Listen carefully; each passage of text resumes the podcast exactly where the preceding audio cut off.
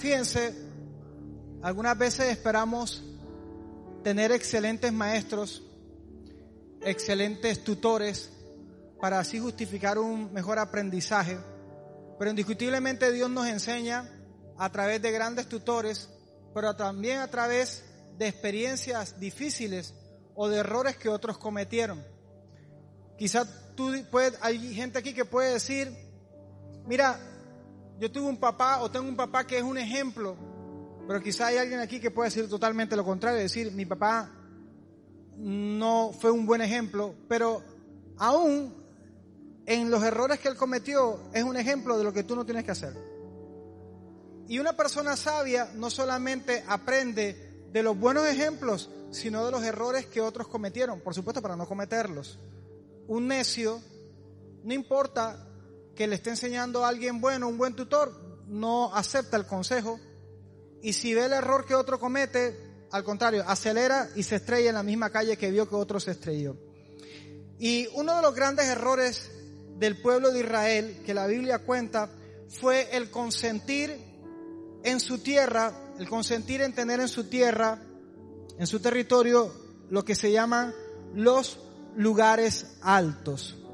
Y quiero que vayamos al, a Salmos capítulo 78, versículo 58. Salmo 78, 58 dice, hablando de la actitud de ellos, lo que provocó en Dios, le enojaron con sus lugares altos y le provocaron a celo con sus imágenes de talla.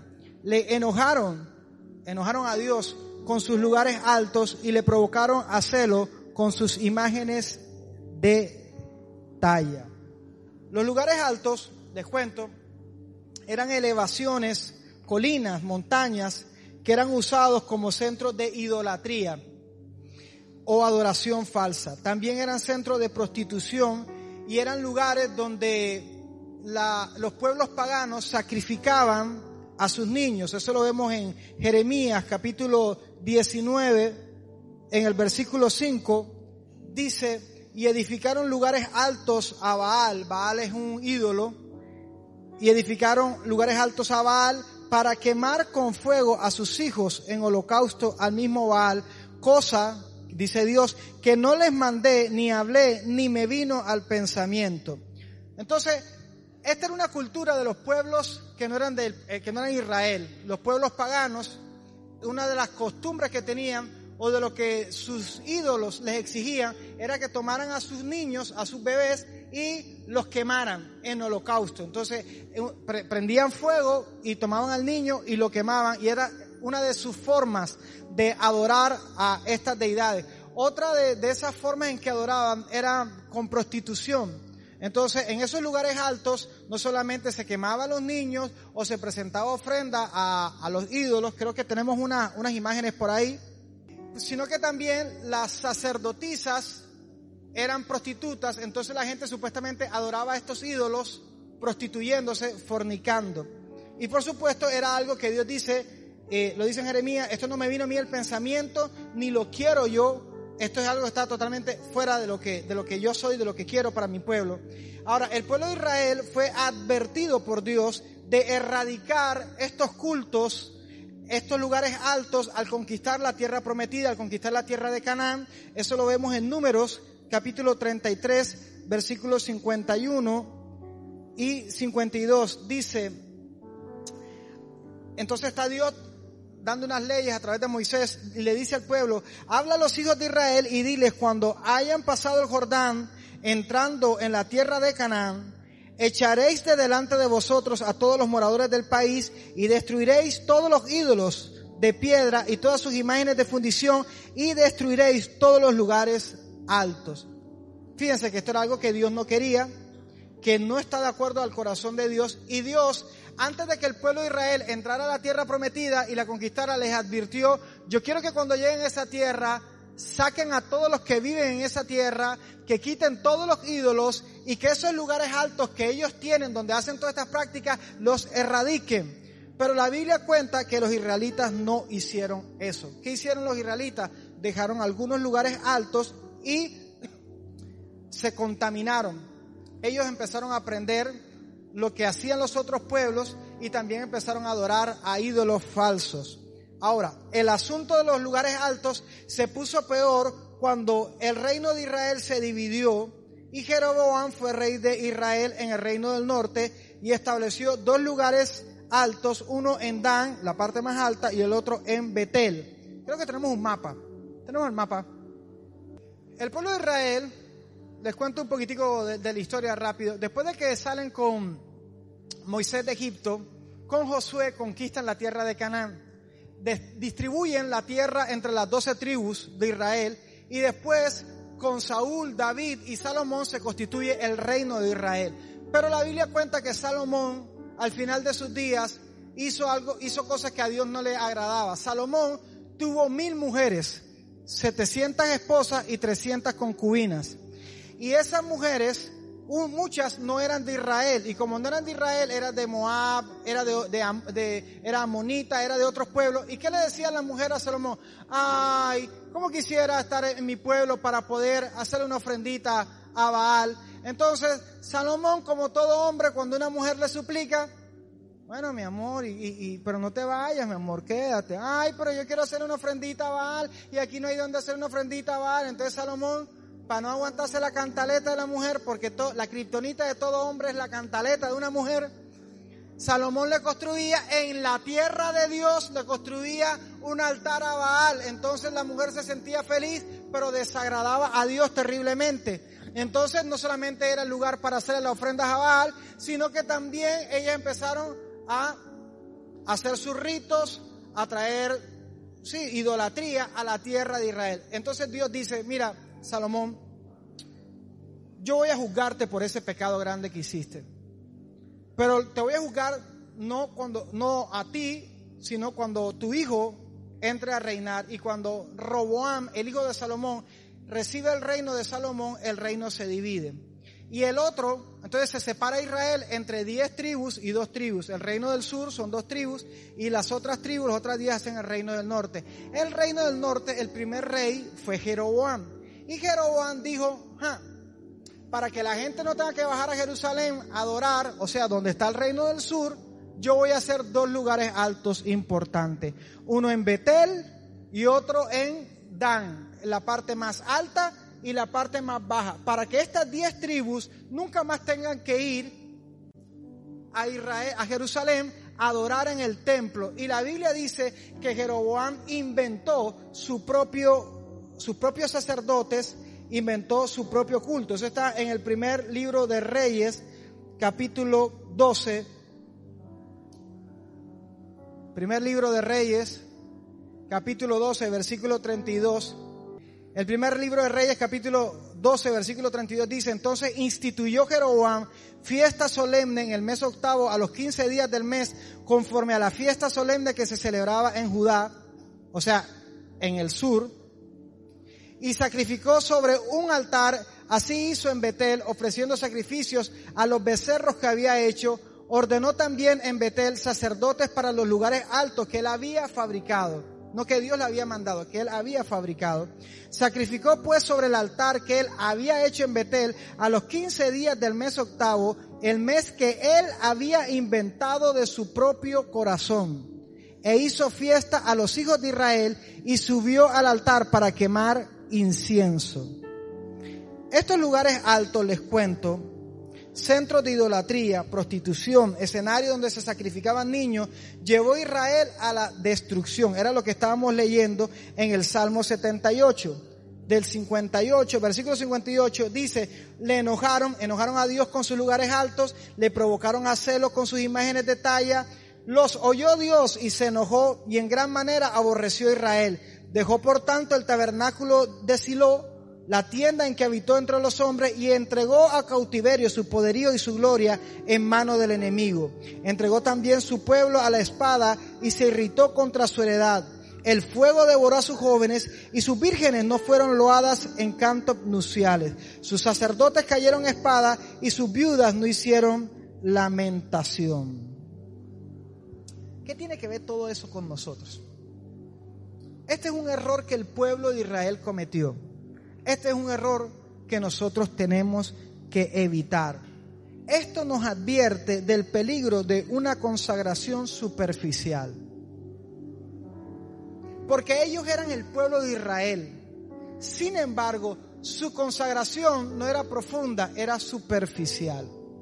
Era algo de nombre, era algo de apariencia, no era algo profundo. Los lugares altos traían al pueblo aparentemente unas ventajas. Una de esas ventajas aparente es que no tenían que bajar a Jerusalén. Ahora, Jerusalén y el templo en Jerusalén había sido instituido por Dios con el sacerdocio que Dios le entregó en la ley a Moisés y que comenzó con Aarón y con, con la tribu de Leví, con los levitas. Era algo santo, era algo establecido por Dios. Ahora, estos lugares altos que Jeroboam inventó y que promulgó y patrocinó, le brindaban la aparente ventaja a ellos de que no tenían que bajar a Jerusalén. Eso me habla de gente que no va a la iglesia, que no viene a la iglesia. Gente que te dice, yo soy cristiano, pero no voy a la iglesia. Gente que te dice, yo creo en Dios, pero no necesito ir a la iglesia. Es importante asistir a la iglesia, porque al asistir a la iglesia nosotros reconocemos que no somos nosotros los dueños de Dios, que no somos los únicos, sino que somos parte de una comunidad, de un pueblo. Y si la gente se identifica con un artista que hace un concierto y dice, ¿dónde están los silvestristas? ¿Dónde están los Ricky Martinistas? si alguien preguntara dónde están los creyentes, pues todos los creyentes nos congregamos. Aquí no es escuchar a un pastor o una banda, sino adorar a Jesucristo, que es nuestro Dios. Ahora, hay gente que dice, yo no tengo que ir a la iglesia.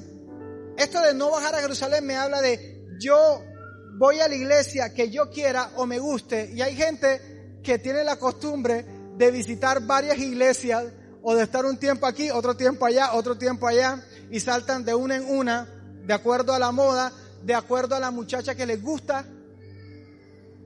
O si tuvieron un fracaso sentimental, entonces si alguien tuvo un fracaso sentimental aquí, entonces se va a otra iglesia donde no tenga que verlo o no tenga que verla.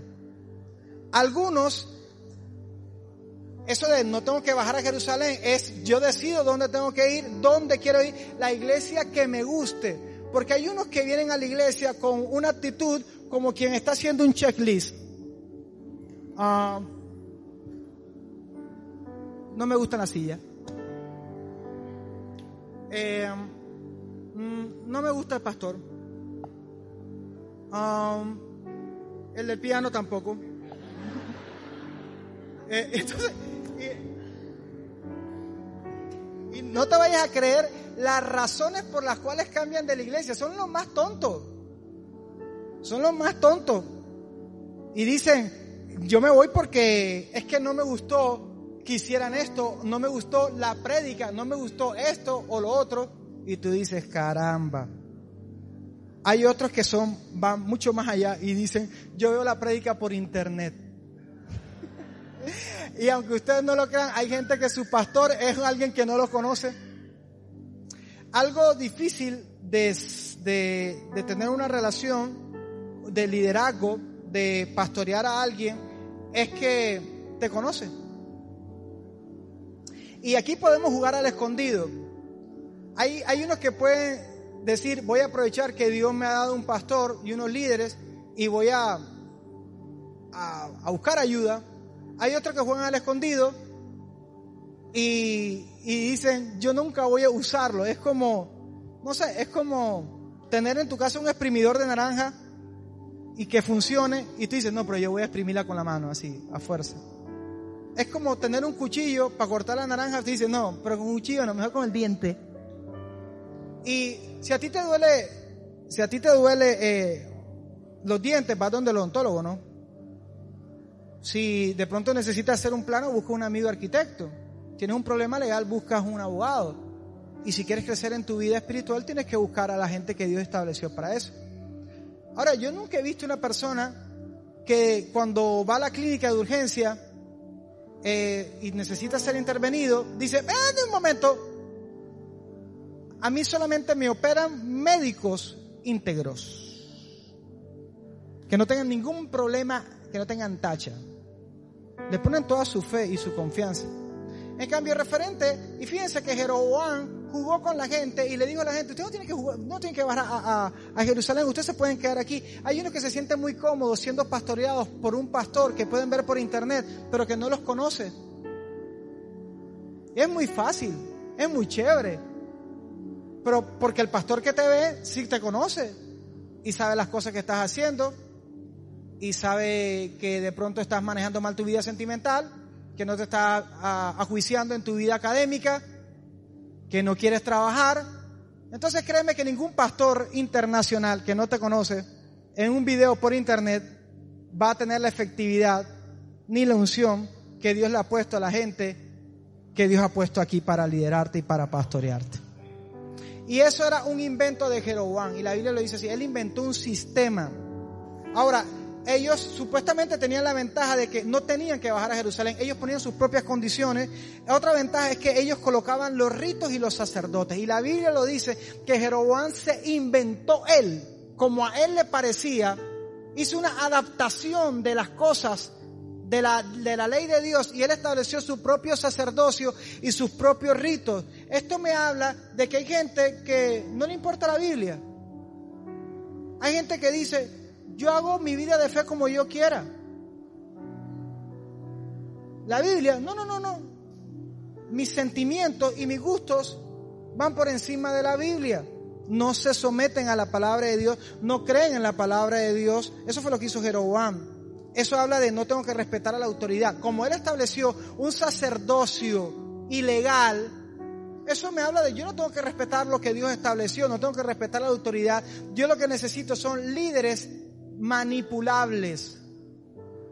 Y cuando hablo de líderes manipulables, hablo de, ojo, que la persona con la que tú confías sea una persona que nunca te diga no o que nunca te lleve la contraria. Ojo que la persona que tú digas que es el amor de tu vida es una persona que nunca te diga no. No hay nada más peligroso que una mujer que siempre diga sí.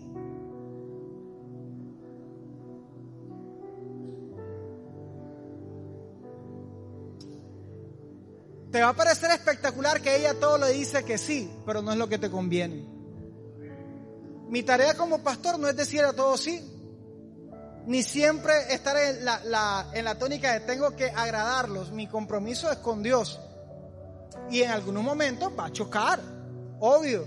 Pero lo que Jeroboam le estaba proponiendo a la gente era, vamos a tener líderes manipulables que vayan de acuerdo a lo que ustedes dicen. ¿Qué quieren hacer hoy? ¿Leemos la Biblia o qué leemos? ¿Qué, qué canción cantamos? ¿Qué cantamos del último de Bad Bunny? ¿Qué, qué, qué quieren cantar? ¿Qué quieren que prediquemos? ¿Qué, qué, qué quieren? Porque ustedes mandan aquí. Lo que diga el pueblo es la voz de Dios. No, la voz del pueblo no es la voz de Dios. Esta es la voz de Dios. Esta es la palabra de Dios.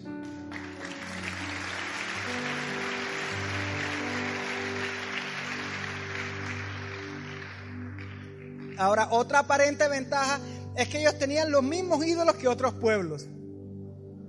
Y eso le daba, en, cierto modo, un caché, porque eran igual a los otros pueblos. Esto me habla de una fe chévere, una fe que todo lo acepta y permite. Increíble, hay cristianos que, hay cristianos que creen que fornicar no es pecado Hay novios que están teniendo relaciones y piensan que Dios lo aprueba. ¿Has leído la Biblia, nene? Nena.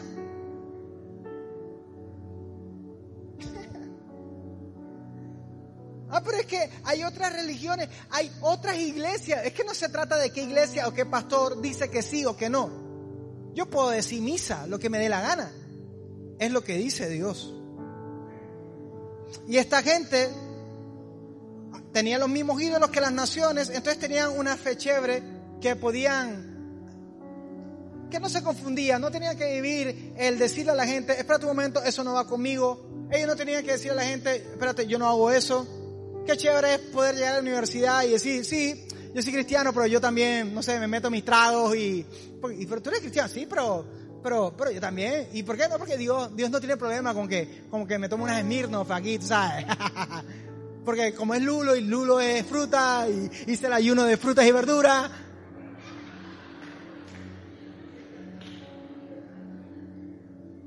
No, No, hay diferencia entre el mundo y la iglesia. Por eso es que les gusta tanto las cosas del mundo. Y la Biblia dice en Santiago, dice, el que es amigo del mundo es enemigo de Dios. Y el que, el que es amigo de Dios es enemigo del mundo. Ahora, les quiero dar algunos ejemplos de lugares altos que podemos tener hoy en día. Algunos lugares altos que podemos tener hoy en día. Uno, esa persona que no deja de stalkear. Les estoy hablando de que Dios nos ha llamado a crecer en una relación con Él. Que Dios nos ha llamado a tener una relación más profunda, pero que hay cosas en las que volvemos y tropezamos una y otra vez.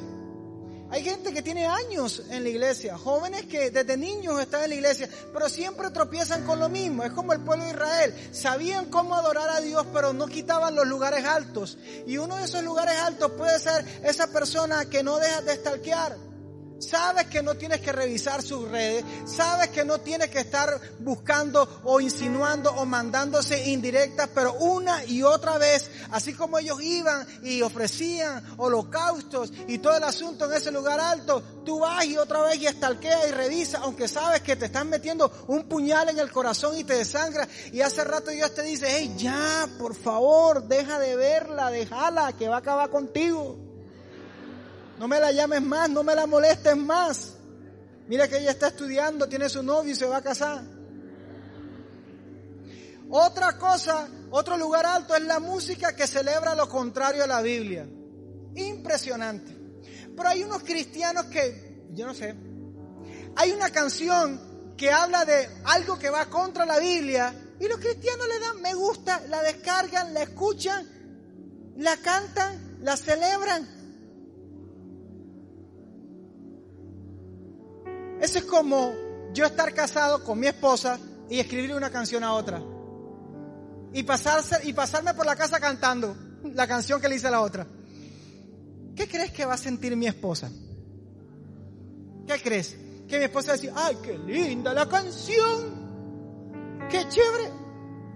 Y hay unos que no se dan cuenta que la canción que tienes en la playlist, algunos van a tener que salir de aquí y eliminar esa playlist, porque esa canción, aunque a ti te parezca que no, aunque otro amigo te dice, Dios no le importa eso, esa canción está dañando el ambiente entre tú y Dios.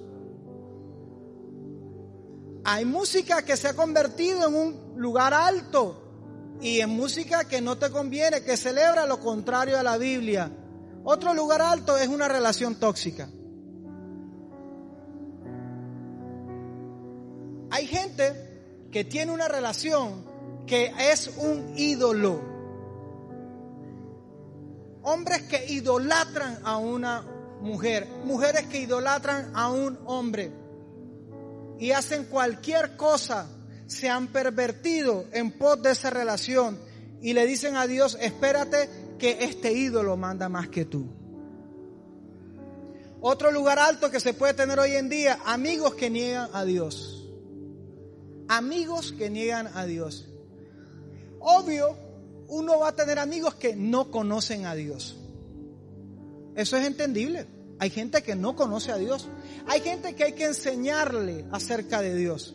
Y qué bueno los amigos que invitan a otros a la célula, a la iglesia, para que escuchen de Dios.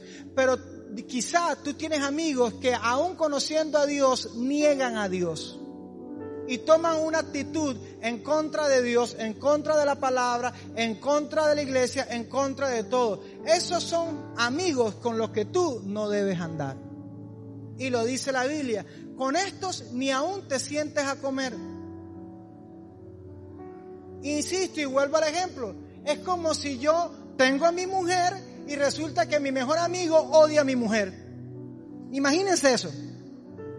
Y que yo me siento a hablar con un tipo, a tomarme un café con un tipo que duro dos horas hablando con él y es hablándome mal de mi mujer. Y me dice, déjala, déjala, ella es fea, no te conviene, yo tengo otro bollito para ti. Imagínense eso. ¿Qué hago yo hablando con alguien que me dice, no te consagres a Dios? No escuches música cristiana, no vayas a la iglesia, no, te, no, cojas las cosas de Dios tan en serio. ¿Qué hago yo abriéndole mi corazón a una persona que odia a Dios? Es el error del pueblo de Israel. Tienen a Dios, pero tienen un lugar alto. Hay amigos que niegan a Dios, que son lugares altos. Hacer machete, trampa en el colegio, en la universidad o en el trabajo, ese es un lugar alto.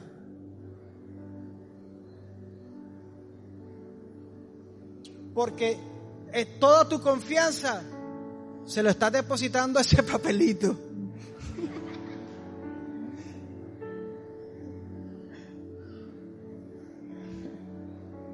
La pornografía, fornicación, adulterio. Adulterio es relaciones sexuales con gente que está casada.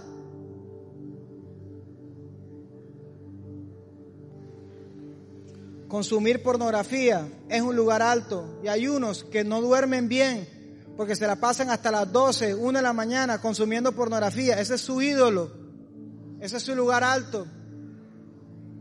Ah, hay otros que se la pasan hasta altas horas enviándose imágenes desnudas. Ese es su lugar alto. El aborto. Fíjense que en los lugares altos mataban a niños. Qué casualidad, ¿no? Que hoy en día también existen niños, existen lugares donde se matan niños. Y el aborto es un lugar alto, porque hay unos que están en fornicación y lo dicen, pues ya yo lo sé muy claro, me tomo la pastillita, cualquier cosa, me tomo, hago el tratamiento, aborto, eso es un lugar alto. Los chismes, las divisiones y las contiendas, otro lugar alto. Hablar mal, conspirar, dividir, ese es un lugar alto. Fiestas donde no se honra a Dios, ese es un lugar alto. La mediocridad, ese es otro ídolo, ese es otro lugar alto. Ahora, no hay que hacer ayuno de los lugares altos. Algunos de ustedes han hecho ayunos de algunas cosas que saben que son ídolos en su corazón. Pero no hay que hacer ayuno de los lugares altos. Los lugares altos hay que derribarlos. Hay cosas que tienes que acabar. O este año simplemente hiciste así, ¿eh? despegaste y aterrizaste enseguida. Y ese es el peligro de una actividad como el campamento, de venir a la iglesia el sábado, pensar, ya hice la tarea. No, aquí no estás haciendo la tarea, nene, nena. No estás haciendo la tarea aquí. La tarea la empieza a hacer apenas cruces esa puerta. La tarea es cuando vayas a la universidad, al trabajo, al colegio, en tu casa. Ahí sí es verdad. Y si no tomamos una decisión radical, estos lugares altos, estos ídolos nos van a llevar a tropezar una y otra vez y te estás perdiendo quizás los mejores años de tu vida. No hay que hacer un ayuno de los lugares altos, hay que derribarlos. Ahora, ¿cómo se derriba un lugar alto? No invirtiéndole más tiempo, plata ni terreno. Ay, pastor, es que en mi corazón yo siento que no puedo vivir sin ella, aunque no somos nada, ya esto se acabó, pero tengo meses, semanas, años con el corazón reventado. No le inviertas más tiempo. No la estalquees más. No le inviertan más tiempo, es increíble, pero hay unos que pagan tener datos para consumir pornografía. No le inviertas más plata, lo que tú sabes que es un lugar alto. No le inviertas más tiempo. Si tú sabes que a tal hora, en tal lugar, siempre metes la pata, no vayas para ese lugar, no le inviertas más tiempo, reviente ese lugar alto.